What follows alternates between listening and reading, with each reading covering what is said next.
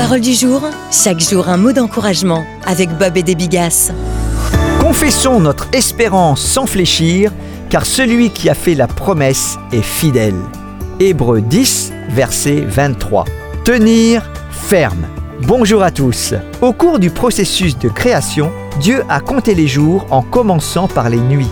Il y eut un soir et il y eut un matin. Ce fut un jour. Dieu fait briller la lumière dans les ténèbres. Le jour commence par la nuit.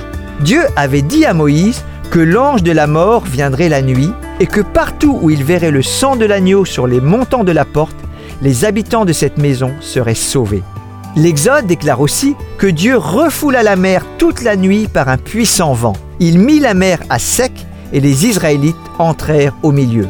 Le psalmiste écrit Le soir arrivent les pleurs et le matin la jubilation. L'aurore est d'autant plus éclatante que l'obscurité la précède. Ainsi, les progrès sont d'autant plus gratifiants qu'il a fallu souffrir pour chaque bénéfice et chaque avancée. Aux nuits difficiles succèdent souvent les matins glorieux.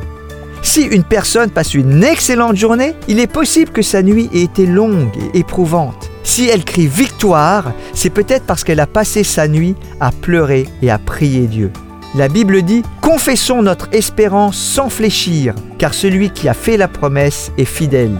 Faire confiance à Dieu, c'est plus qu'un vœu pieux, c'est être intimement convaincu qu'il accomplira ce qu'il a déclaré. C'est réaliser qu'il ne contrôle pas seulement la création, mais aussi les événements. Il faut donc tenir ferme.